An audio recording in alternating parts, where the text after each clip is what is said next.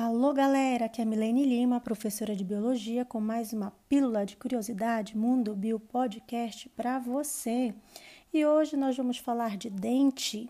Os nossos dentes são a única parte do corpo que não conserta a si mesma. Qualquer processo de cicatrização em seu corpo é realizado por células. Como 96% do esmalte dos dentes é composto por minerais, faltam proteínas e células essenciais à cicatrização. Os dentes são formados na mandíbula, a partir principalmente de ameloblastos e odontoblastos. Eles começam se enfileirando ao lado um do outro. Os ameloblastos são responsáveis por criar o esmalte, a camada exterior dura do dente, enquanto os odontoblastos criam a dentina, a estrutura interna porosa do dente.